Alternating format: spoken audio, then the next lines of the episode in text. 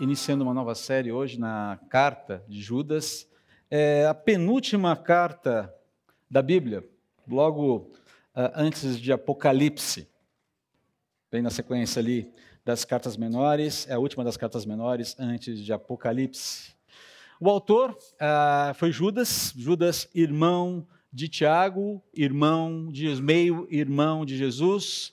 Esses dois homens, Tiago e Judas, provavelmente se converteram após a ressurreição do Senhor. Se você é, lembrar ali do relato em João, em Marcos, João 7,5. Em João 7,5, João afirma que durante o ministério de Jesus na Galiléia, seus irmãos não criam nele. É, em Marcos capítulo 3, 21, se você se lembra, talvez um pouquinho de dificuldade em lembrar que houve uma intervenção dos irmãos de Jesus num determinado momento ali no seu ministério na Galiléia, e Judas possivelmente esteve entre eles, estava entre eles. Então esse Judas aqui é esse, muito provavelmente é esse Judas é, boa parte dos é, estudiosos do Evangelho, das Escrituras, concordam ser ele esse homem. O contexto, muito provavelmente, muito provavelmente entre o ano 60 e o ano 80 depois de Cristo, há cristãos vivendo ali na Ásia Menor. A Ásia Menor, a gente sempre relembra, né? É aquela região ali da, da, é, da Anatólia, é a Turquia Oriental, né, é a parte oriental da Turquia, depois do Bósforo, aquele estreito que divide ali Istambul entre é, é, Ocidente, basicamente Ocidente e Oriente. Então a Anatólia é aquela região maior da Turquia, a parte asiática da Turquia. Então os cristãos que viviam naquela região, eles estão ali num ambiente é, bastante cheio de desafios, por assim dizer. Uh, e o motivo básico de Judas aqui é que ele percebe, de alguma forma ele fica sabendo, a gente não sabe, a gente não tem a informação de como ele chega a esse conhecimento, de que há um movimento herege crescente dentro daquela, daquela igreja, daquela porção da igreja do Senhor Jesus. E é por isso que ele faz é, esse. Obrigado, Cris. E é por isso que ele escreve essa carta, e a carta, apesar de curta, ela é muito contundente ela é muito firme, ela é uma carta de é, clamando por respostas, posicionamento. O propósito da carta é estimular, e aqui eu estou citando o professor Carlos uh, Oswaldo Pinto, estimular os crentes a defender a fé cristã contra, aí vem uma palavrinha que talvez nem todo mundo conheça, o antinomianismo. Vou ler toda a frase, depois eu explico o que é isso recapitulando o juízo de Deus sobre os hereges, revendo o caráter dos adversários e relembrando os cristãos, no caso, dos seus deveres frente ao erro ou aos erros. O que é antinomianismo ou nomi, é, antinomianismo? A melhor forma de você entender isso é como banalização da graça de Deus.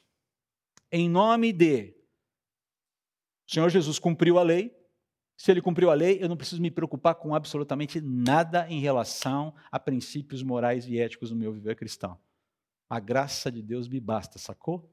Então é uma banalização da graça de Deus, é um desrespeito, é uma vulgarização, é a promoção da perda da dignidade que a graça de Deus nos confere. Basicamente é isso que está acontecendo aqui. E é nesse sentido que os cristãos são convocados a resistir. Deixa eu tentar exemplificar isso de uma maneira interessante aqui, não, talvez não para todos, mas para quem gosta do esporte, eu creio que vai funcionar.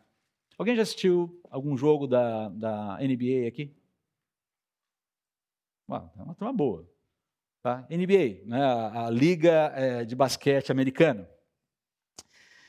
Se você já assistiu um jogo da NBA, e às vezes tem jogos fantásticos, né? Provavelmente você já escutou aquela palavra de ordem das torcidas para os seus times quando o adversário está no ataque. Qual é a palavra de ordem? Defense. Agora vamos falar em português, porque a gente está numa igreja brasileira.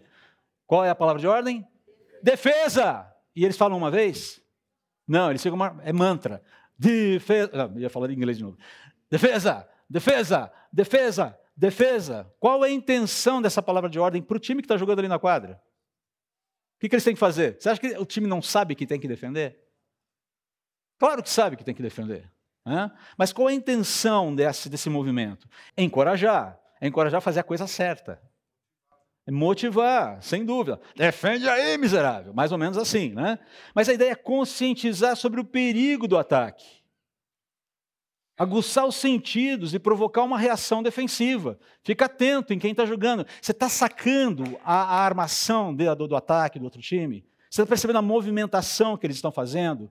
Quais são a, a, a, as, as, táticas de penetração para quebrar a nossa defesa?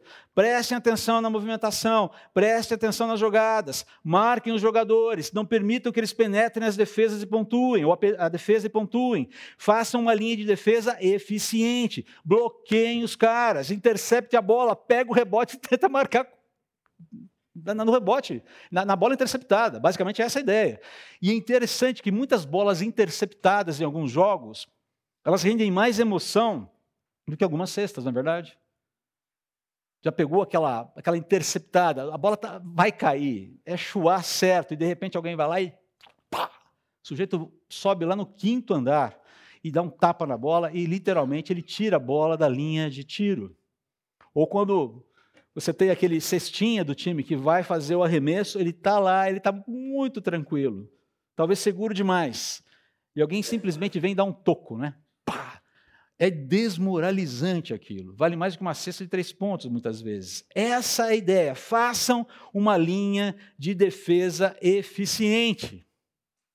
É isso que Judas está falando. Cristãos, seguidores de Jesus, façam uma linha de defesa eficiente. Defesa, defesa, defesa, seguidores de Jesus. É isso que Judas está falando aqui, porque há um ataque em andamento e ele não vai cessar até que o jogo termine. Essa é a ideia aqui. Que ataque é esse? E como nos defendemos desse ataque? É sobre isso que a carta vai falar. Então vamos à carta aqui. Eu não vou lidar com toda a carta hoje, só quatro versículos, para alegria de muita gente. São só quatro versículos, gente. Olha só, hoje tá, estamos econômicos aqui hoje. É que essa carta tem que render no próximo mês. Então, quatro versículos apenas, para a gente introduzir o assunto, de uma forma geral, o problema aqui. Eu, Judas, escravo de Jesus Cristo e irmão de Tiago, escrevo esta carta aos que foram chamados por Deus o Pai, que os ama e os guarda sob o cuidado de Jesus Cristo. Que vocês tenham cada vez mais misericórdia, paz e amor. Amados, e preste atenção, porque agora ele vai, já vai entrar de solo no problema. Amados, embora planejasse escrever-lhes com todo o empenho sobre a salvação que compartilhamos, entendo agora que devo escrever a respeito de outro assunto e insistir que defendam a fé que uma vez por todas foi confiada ao povo santo. Pois alguns indivíduos perversos se infiltraram em seu meio sem serem notados, dizendo que a graça de Deus permite levar uma vida imoral. A condenação de tais pessoas foi registrada há muito tempo, pois negaram Jesus Cristo, nosso único soberano e Senhor. É interessante ver como Judas se apresenta aqui de uma maneira humilde. Ele não dá uma carteirada, usa, ele não usa pedigree gospel para falar quem ele é. E é interessante como hoje em dia muita gente gosta de apresentar o seu pedigree gospel por aí, não é verdade? Apóstolo não sei das quantas, bispo não sei das quantas, pastor. Ah, Judas não está preocupado com isso aqui há uma humildade na presença. Eu sou escravo de Jesus. E aqui ele está falando, ele está trabalhando essa ideia de equivalência na fraternidade que é compartilhada com aqueles irmãos. E também no privilégio, a, ideia do privilégio das, da, da, de sermos, de compartilharmos a nossa irmandade em Jesus. Então ele se nivela aos irmãos em Cristo, ele não se nivela a Jesus, a despeito da, família, da, da, da ligação familiar que ele tem com Jesus. Eu sou escravo de Jesus, sou irmão de vocês, então nós, nós desfrutamos, nós partilhamos dos mesmos privilégios como família de Deus e também partilhamos de deveres. Nas lutas também estamos juntos. Essa é a ideia aqui. E é muito interessante, é muito bonito como ele faz esse movimento aqui para tratar esses cristãos que estão passando por esse problema Queridos, vocês foram chamados, amados e guardados por Deus em Cristo. Ele usa uma tríade muito interessante aqui. Primeiro, com chamados, ele está fazendo uma menção à condição passada. Houve um tempo em que nós não estávamos entre os chamados, vocês não estavam entre os chamados. Na sequência, ele usa amados é, é, para descrever o estado presente dos, dos crentes. Vocês estão seguros e são amados por Deus hoje. E por fim, ele fala sobre guardados em Cristo como uma forma de indicar a segurança futura que os crentes têm. Você não crê no nada, a sua crença não é um vácuo, você tem propósito e você sabe aonde a fé em Jesus vai te levar. Você sabe com quem você caminha. Você sabe quem vence no final da história. Você sabe de que lado você está. Essa é a ideia, vocês estão seguros em Jesus. E eles são destinatários aqui no versículo 2 de uma saudação muito, muito bonita, porque evoca um desejo, evoca uma oração que deve ser a nossa oração pelo povo de Deus. Por nós e por todo o povo de Deus. Que todos nós sejamos agraciados com o quê? Misericórdia, paz e amor. Essa é uma boa oração para fazermos por todo o povo de Deus. Senhor, promova paz, conceda paz, misericórdia e amor ao teu povo. Conceda misericórdia, paz e amor a CB Moema, às famílias da CB Moema, aos pais, aos cônjuges, aos casais da CB Moema, ao teu povo que se reúne nessa igreja. Essa é uma boa oração. Esse é um bom desejo. Isso tem que alimentar a nossa vida. Deve estar na pauta dos nossos, das nossas intenções diante de Deus, para nós e para o nosso próximo. E por que não pensar em pedir para que Deus tenha misericórdia e conceda paz, que Deus conceda misericórdia, paz e amor também a quem ainda não tem um vínculo com Ele. Você sabe? Mas normalmente nós pedimos o quê? Nós clamamos pelo quê? Nós pautamos as nossas intervenções das nossas necessidades pessoais. Note, Judas entende que essa é uma necessidade pessoal de todo cristão. Paz, misericórdia, amor. Você pode ter qualquer coisa na vida. Sem isso, a vida fica meio chata, não fica? Essa é uma pauta boa de oração, por nós e pelo próximo. Só para fazer um destaque, é, é, muito interessante, porque é uma saudação, mas é uma saudação que tem uma pauta muito bonita aqui e que nos ensina alguma coisa. Mas eu quero chegar aqui, quero seguir em frente aqui. São essas pessoas que estão sob ataque. São essas pessoas que são guardadas por Deus em Cristo Jesus, que Deus ama a quem é, Judas deseja cada vez mais misericórdia, paz e amor, que estão vivendo num ambiente que está sob ataque. E note a urgência dele aqui. Ele começa no versículo 3 falando que ele pretendia originalmente discorrer sobre a vida cristã. Falar sobre as questões das, do nosso viver diário, talvez entrando em questões éticas e santificação, falando de, uma, de, de questões mais devocionais, propriamente dita. Mas no meio do caminho aqui ele falou, mais um ataque ao cristianismo, um ataque ao contexto onde vocês estão, me fez mudar de pauta. A coisa tá muito, é muito urgente. mudou de um tema devocional para um tema apologético. O viés sai da, da, da, da vida devocional para trás. Nós precisamos entender como defender a nossa fé. É isso que apologética é, é isso que apologia significa. Então, o enfoque aqui é apologético. Defendam a fé que uma vez por todas, uma vez por todas, ou seja, não tem mais revisão.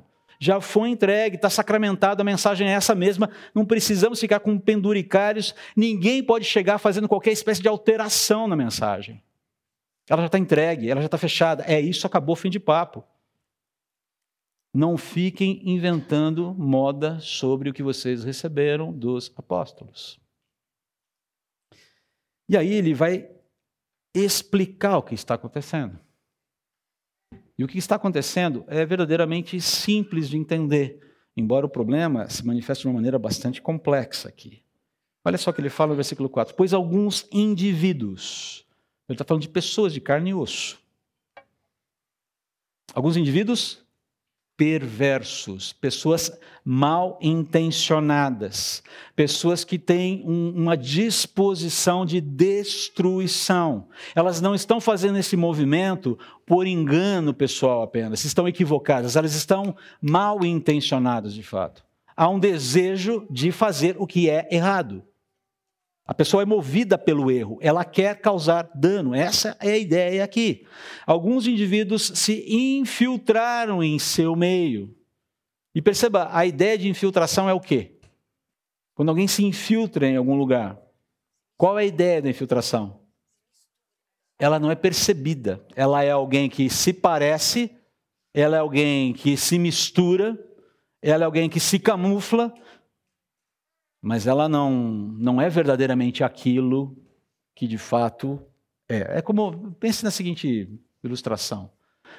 Você já foi assistir um jogo de futebol e teve que sentar no meio da torcida organizada do time adversário? Você usou a sua camisa do time do coração ali? O que, que você fez? Você ficou disfarçado, você estava infiltrado. Você estava infiltrada. Essa é a ideia da infiltração. E quando o seu time fez o gol, você, puxa vida, que coisa. Você não foi nem louco de comemorar. E se o teu time ganhou, o que, que você fez? Deixa eu sair rápido para ir chorar lá em casa. Eu chorei de alegria. Mas fiz de conta que parecia o quê? Tristeza, ou alguma coisa do tipo. Porque você está infiltrado. Essa é a ideia da infiltração. Essa turma estava se misturando, mas nem de longe eram cristãos e a sua pauta era uma pauta ruim, uma pauta muito ruim. E a dinâmica do ataque, Judas já entrega logo de cara aqui. A, a dinâmica consiste em distorcer a doutrina, trazendo malefícios práticos para a vida das pessoas. E aqui o que eles estavam fazendo? Né? Eu vou começar do segundo para o primeiro. Tá? Eles estavam atacando a divindade de Jesus. Olha só o que ele fala: negam a Jesus Cristo, nosso único soberano e Senhor. E eles estavam banalizando a graça de Deus, dizendo que a graça de Deus permite viver uma vida imoral. Não tinha nada de crente aqui, não. Não tinha nada de cristão aqui, não. Não tinha nada de cristianismo, não tinha nada de fé em Jesus aqui, não. A ideia é criar o que é sabotagem, pura e simples. Bom, Primeira coisa que nós precisamos entender é o seguinte: sempre haverá sabotadores no meio do povo de Deus, ok? Sempre. Teremos que lidar com eles. Isso acontece desde o primeiro século e não mudou hoje porque a gente está no século 21. Sempre teremos sabotadores no meio do povo de Deus. Precisamos aprender a identificá-los. E é isso que Judas está dizendo. Vocês não conseguiram identificá-los. Eu estou dizendo, e ele vai dizer durante toda a carta, o, o, como identificar esses sabotadores. E como lidar com esses problemas. Qual a natureza desse problema e como lidar com ele. E aí é interessante que ah, nesse processo de dinâmica, eles fazem basicamente, o que eles estavam fazendo era basicamente isso aqui que o Carlos Oswaldo cita. Esses hereges rejeitavam a cristologia adequada e acabavam com uma soteriologia inadequada. Ou seja, se a pessoa de Jesus não é aquilo que Jesus afirma que ele é, a salvação talvez não seja bem aquilo que ele também diz, aquilo que ele afirma. Há implicações para a vida da pessoa. O dia a dia fica afetado e a gente vai ver basicamente como é que isso pode acontecer, citando exemplos muito próximos de nós hoje. Estou falando de uma maneira teórica, não teórica, falando de uma maneira abstrata ainda, mas a gente vai dar exemplos aqui. Tá? A sua, a, ao negar a divindade de Jesus, sua singularidade como soberano e a sua messianidade, eles não tinham necessidade de declará-lo declará como Salvador. Começa por aí. E podiam transformar a graça em licença para a imoralidade adulterar dissimuladamente os fundamentos da fé cristã e promover dessa forma, por consequência, né, visão e postura que banaliza a graça de Deus. Deixa eu mostrar para vocês como é que isso acaba funcionando na prática, sem que a gente muitas vezes perceba. Olha só essa declaração. Não acredito que fazer discípulos seja equivalente a fazer adeptos da religião cristã. Espero que no fim Jesus salve o budismo, o islamismo e todas as demais religiões, inclusive a religião cristã, que frequentemente parece estar precisando de salvação como qualquer outra religião. Quem escreveu isso foi um sujeito chamado Brian McLaren, num livro chamado é, Uma Ortodoxia Generosa. Brian McLaren foi um dos grandes nomes em torno do, da, do movimento da igreja emergente, que ficou conhecida como é, expoentes como Rob Bell e outras pessoas do tipo. O que ele está afirmando aqui é um universalismo. de que Deus vai salvar todo mundo segundo o quê? A sinceridade da sua fé. Só não importa a fé em quê. Percebe? É isso que ele está defendendo aqui. E eu vou dizer para você que essa palavra, que esse tipo de visão, se nós defendermos esse tipo de, de postura, de visão, e Brian McLaren se diz evangélico, se diz cristão evangélico, se diz protestante. Ele se afirma como tal. Mas se nós seguirmos por aqui, eu quero dizer para você que a, a, a gente vai fazer muito sucesso. Porque essa é uma palavra que as pessoas gostam de ouvir. Nossa, como o, o, cristianismo é inclusivista. É isso que a gente fica demandando o tempo todo. Eu não aguento mais ouvir aqueles cristãos que falam que a salvação só vem pela fé em Jesus Cristo.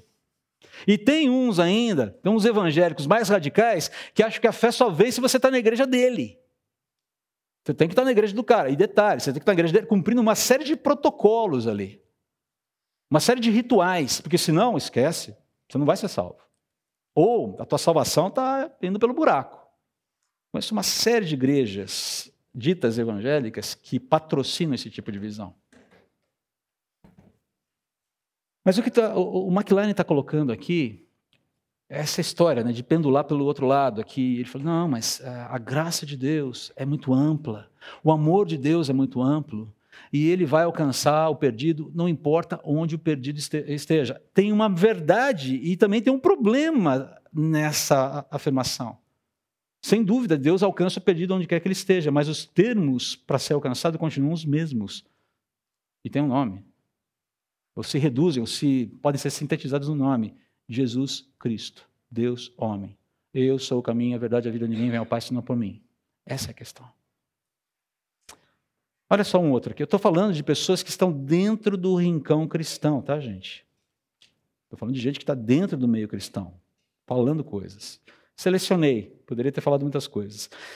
Por mais que eu admire, admire Madre Teresa de Calcutá, essa mulher realmente fez um, a, a, coisas impressionantes pelos pobres. Eu a admiro muito o seu trabalho. Mas por mais que eu admire o trabalho de Madre Teresa de Calcutá, eu tenho problemas com as declarações de fé dela. E com isso eu não estou dizendo que ela não seja uma pessoa salva por Jesus. Só estou dizendo que eu tenho problemas com algumas declarações dela. Essa é uma delas. Minha missão não é transformar qualquer pessoa em cristão. Minha missão é fazer com que o hindu se torne o melhor hindu que ele pode ser. Que o budista se torne o melhor budista que ele pode ser. Que o muçulmano se torne o melhor muçulmano que ele pode ser. Tornar o cristão o melhor cristão que ele pode ser. Então, em última análise, ela está reduzindo o cristianismo ao que é um movimento de tornar as pessoas melhores. É o que você faz que, no final das contas, importa, e não aquilo em que você crê, ou em quem você crê. Isso é um problema. Isso é uma teologia ruim. Eu admiro essa mulher. Eu queria ter um décimo das disposições que ela teve para ajudar pessoas pobres. Ela, ela, ela tinha um, um amor que exalava pelos pobres, mas a teologia dela é uma teologia complexa. Então eu diria para você, precisamos agir como a Madre Teresa de Calcutá agia, mas com a teologia correta. Já pensou o estrago maravilhoso que a gente faria na sociedade? Então eu faço essa crítica cheio de dedos, porque a, o, a postura dela, o exemplo dela é muito bonito em muitas frentes, mas eu não posso concordar com esse tipo de declaração, porque ela é antibíblica. Esse, talvez você não perceba aqui de uma maneira muito clara, mas ah, quando nós trabalhamos nessa linha quando nós utilizamos esse tipo de pensamento dentro da igreja, nós estamos alimentando uma disposição que o mundo tem de que o cristianismo, de que a mensagem do evangelho se adeque às suas necessidades. Existe uma frase que abre o filme Os Infiltrados, do Martin Scorsese, que é sensacional. Sensacional em termos. Ela, ela é muito. Ela revela uma verdade, que é dita pelo personagem Frank Costello, vivido pelo Jack Nicholson. Eu não quero ser um produto do meio ambiente. Eu quero que o meio ambiente seja um produto meu. Essas são as disposições em relação ao cristianismo hoje. E essas eram as disposições, em grande medida, que os hereges da igreja na Ásia Menor, que são combatidos por Judas, estão vendendo. Você pode montar o seu combo espiritual e viver a sua vida com Deus do jeito que você bem entender. Porque Deus é amoroso, Deus é gracioso. É o, o, essa frase que ilustra o espírito da nossa época, o zeitgeist da época, né? o, a, o, o jeitão de pensar do mundo que é, procura adequar a realidade, onde o indivíduo procura adequar a realidade aos seus afetos, aos seus desejos, ela está presente dentro da igreja. Você quer ver como isso se manifesta da igreja de uma maneira que a gente nem sequer dá conta muitas vezes? E aqui eu creio que você vai ficar um pouco assustado com o que eu vou falar. Amor incondicional. O amor de Deus é um amor incondicional? Você acha que é? Eu gostaria de desafiar você, com todo respeito, a me mostrar nas Escrituras onde isso é ensinado. E quero fazer aqui a minha defesa, até por conta do tempo, usando uma transcrição de uma mensagem de um pastor e teólogo que eu particularmente admiro muito, eu sei que muitos aqui admiram, que é o Arcis Pro. Olha o que ele fala sobre essa questão do amor incondicional. Há um limite para o amor de Deus. Eita! Porque a Bíblia combina a exaltação, preste atenção, porque essa frase inicial é fundamental para a gente. Porque a Bíblia combina a exaltação da majestade transcendente do amor de Deus com advertências sobre o limite do seu amor, além do qual existe a ira divina e a aversão divina. E se você abrir a sua Bíblia em João capítulo 3, versículo 36, você vai perceber claramente que para as pessoas que ainda não se arrependeram, não creram em Jesus, não renderam-se a Ele, a ira de Deus continua o que? Ativa, colocada. Está lá. Foi colocado ali. Eu não tenho como negar aquilo. O que nós temos é dia a dia Deus é, esticando a corda, por assim dizer, oferecendo novas chances. Mas a sua, o seu amor, ele é condicional. Eu sei o que estou dizendo aqui, eu sei que o que estou dizendo aqui vai contra a mensagem que está sendo pregada todos os dias por pregadores. Eu mesmo já falei isso mas que nunca encontro nas Escrituras. E é este conceito, o amor incondicional de Deus. Ele vai defender, esse é um conceito equivocado. Primeiro, quero fazer a pergunta: de onde vem essa ideia de que o amor de Deus é incondicional? E o que esse conceito comunica? Suponha que eu esteja pregando para pessoas que não são ainda não se converteram ao cristianismo e dizendo a essas pessoas: Deus ama você incondicionalmente. Dizem-nos no seminário, e aqui ele faz um, um, uma reflexão, né? dizem-nos no seminário que quando pregamos, não pregamos um único sermão. E é verdade isso. Você pregou três sermões. Há o sermão que as pessoas ouvem, ao sermão que você pensou ter pregado, e depois ao sermão que realmente foi pregado. E acredita, é isso mesmo. E eles não são iguais, então temos que entender isso. Eu me pergunto, o que aquela pessoa incrédula e não convertida ouve quando ouve um sermão com esse anúncio? Deus te ama incondicionalmente. Deixe-me contar o que ele ouve. E quando você para para conversar com as pessoas nas salas de aconselhamento, você vê a presença desse pensamento, sim. Deixe-me contar o que ele ouve. Ele ouve isto: Bem, Deus me ama exatamente como eu sou. E até aí a gente consegue seguir juntos. Mas olha só, não preciso me arrepender dos meus pecados. Eu não preciso de um Salvador. Não preciso me preocupar em ir para o inferno, porque um Deus que ama a todos incondicionalmente nunca mandará ninguém para o inferno. É a palavra do Brian McLaren. Assim, posso continuar vivendo uma vida infernal, ele coloca, eu traduzi do jeito que, que ele coloca, Posso viver uma vida infernal como estou e nunca mais me preocupar em ofender a Deus, porque Ele não pode ser ofendido, tão incondicional é o seu amor. E um amor incondicional, de fato, ele abre mão de qualquer ofensa. Para que perdão? Para que salvação? E ele continua: Não consigo pensar em mensagem mais perigosa para comunicar às pessoas do que ficar ali e anunciar o amor incondicional de Deus. Agora, o motivo para isso, obviamente, é que o pregador que experimentou a graça de Deus, que experimentou o amor redentor de Deus, está tão dominado pelo amor redentor de Deus, que deseja expressá-lo nos termos mais fortes possíveis. Ele diz: o amor de Deus é tão maravilhoso, é tão poderoso, é tão transcendente. Poderíamos até dizer que ele é incondicional. Não faça isso. Porque você passa a mensagem errada. Deus colocou uma condição absoluta para a salvação de qualquer pessoa. Essa pessoa deve abraçar a Cristo pela fé e confiança nele, e somente nele, ou essa pessoa conhecerá apenas a ira divina para sempre. Uma das coisas que me chama muita atenção em muitos testemunhos, não em todos, mas em muitos testemunhos que eu ouço na atualidade, é a ausência da palavra arrependimento. Invariavelmente, me parece que as pessoas estão querendo se aproximar de Jesus porque acham Jesus um bom referencial moral para suas vidas. Querem abraçar uma religião, querem abraçar alguma coisa que, que satisfaça a sua espiritualidade, mas parece que há alguma coisa estranha nessa hora de reconhecer: eu sou culpado diante de Deus, eu tenho culpa, e essa culpa foi resolvida na cruz. É isso que significa se render a Jesus. Admissão de culpa, arrependimento, rendição. E aí, uma nova vida em Cristo, reconciliação. Percebam, eu estou vendo no rosto de vocês o desconforto com essa mensagem. Eu vejo no rosto de vocês o desconforto, porque não é uma mensagem. Nossa, vou sair daqui hoje exuberante, nos braços do Espírito. Ao contrário, eu creio que hoje é um bom dia para sair nos braços do Espírito. Uma consciência clara de quem nós somos. Perceba o quanto isso é valioso para um cristão verdadeiro, que entende que a sua dimensão de vida com Deus não depende dos seus méritos, não depende do quanto você é bonzinho, do quanto você, do quanto você é bom garoto ou boa garota.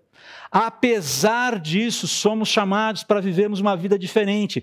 Não tem a ver com o meu mérito, a salvação, a minha vida com Deus, as pazes com Deus. São, é, esse movimento é feito porque Deus é bom e Ele se preocupa com a gente e Ele vem e ocupa nosso lugar na cruz. Ponto.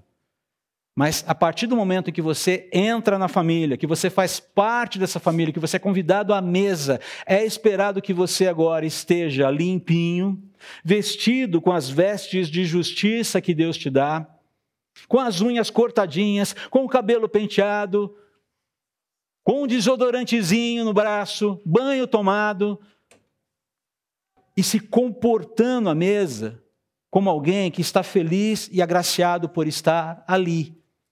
E que quando sai da mesa, a primeira coisa que quer fazer é anunciar para quem ainda não está à mesa as virtudes daquele pai amoroso que chamou você para esse convívio tão gostoso. E você o tempo todo está dizendo, mas olha só o que ele fez comigo. Ele tirou aquela roupa suja, tirou aquela imundícia de mim. Olha só, meu cabelo está penteado, eu estou cheirosinho. Eu tenho uma caminha quente. Eu tenho uma vida e eu tenho um pai que me ama. E ele me ama não porque eu fiz alguma coisa para ele.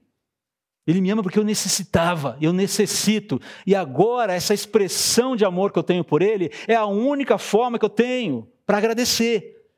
E posso te dizer mais uma coisa? Posso te dizer uma coisa legal? Tem espaço na mesa ainda, cara. Vamos lá? Nós não temos o direito de adulterar essa mensagem. Há um Deus todo-poderoso, Criador de todas as coisas, e ele foi ofendido no início, na aurora da humanidade. Ele foi ofendido. E essa ofensa só pôde ser resolvida com ele mesmo morrendo na cruz. Porque o seu ofensor não dava conta de resolver o problema. Ele mesmo resolveu.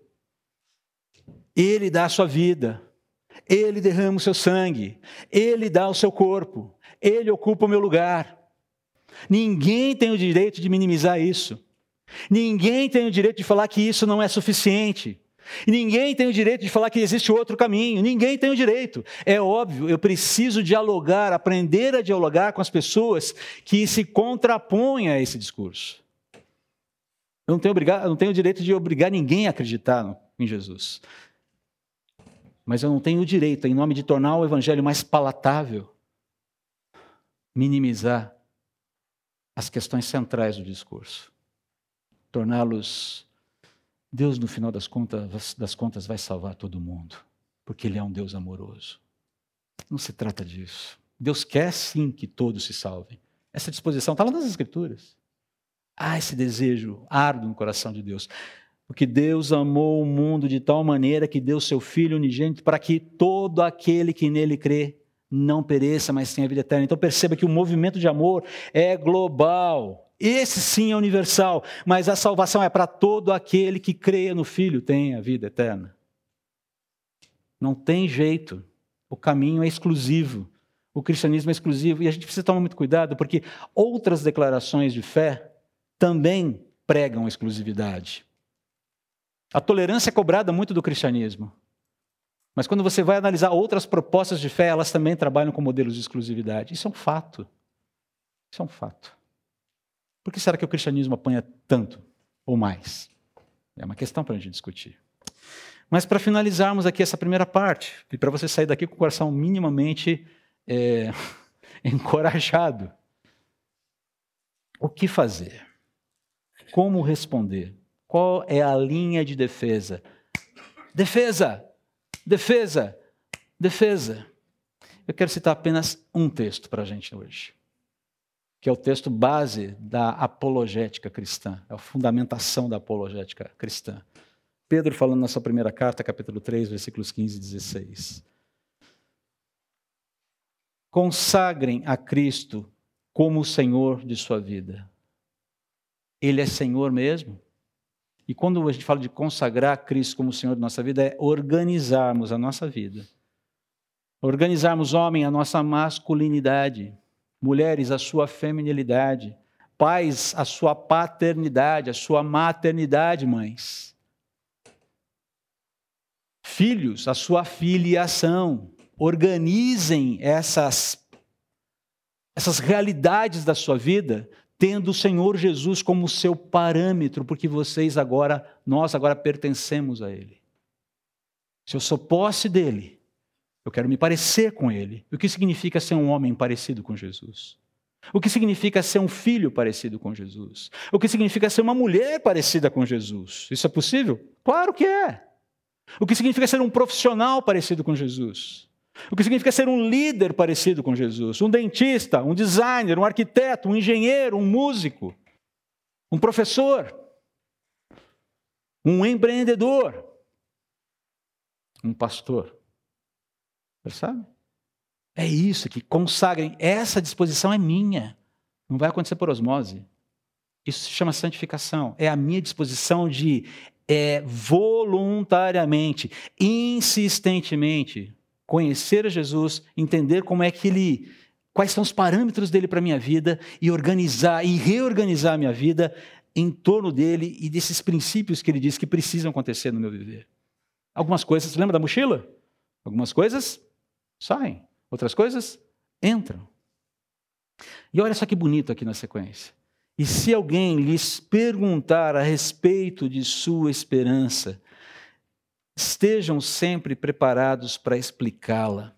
A ideia de que essa esperança que nós vivemos em Cristo pode ser percebida se de fato ela é vivida, se de fato Cristo é o centro da minha vida. Se de fato essa esperança é o centro, é o núcleo duro do meu viver, isso vai ser percebido de alguma forma? Cara, explica aí como, diante de tudo que está acontecendo aqui, você mantém a sua esperança. Por que, que você está tão em paz? Por que você é tão misericordioso? Por que você é essa pessoa toda amorosa? Olha aí. Ah, você quer saber? Tem uma razão. Pare para pensar em como isso pode acontecer nas muitas relações que você tem. Começar hoje em casa, no almoço de domingo. Como essas expressões de esperança podem ser vividas dentro de casa, diante da macarronada do domingo. Está dando fome já, né? Estou acabando. E aí vem o jeito de fazer isso. Façam-no, porém, ou seja, essa, que essa expressão da centralidade de Cristo na sua vida, que gera essa esperança, quando for comunicada, façam isso, comuniquem isso de modo amável, de modo respeitoso. Mantenham sempre a consciência limpa. A necessidade de termos os nossos pecados tratados, de termos a nossa vida com todas as arestas resolvidas constantemente, porque a gente sempre vai ter alguma coisa para resolver. Então, se as pessoas falarem mal de vocês, porque eventualmente isso sempre acontece, eventualmente isso acontece, ficarão envergonhadas ao ver como vocês vivem corretamente em Cristo. A gente não pode evitar que as pessoas falem mal de nós, mas um bom testemunho, ele envergonha uma palavra ruim que vem na nossa direção. A gente não pode impedir as pessoas de nos massacrarem com suas palavras, de nos lacrarem e nos cancelarem. Mas o nosso testemunho pode ser suficiente para tornar essa, esse movimento de agressão num movimento que honra a Deus, que glorifica a Deus e que vai envergonhar o agressor. O segredo é esse. Como montar a linha de defesa? Começa com consagração.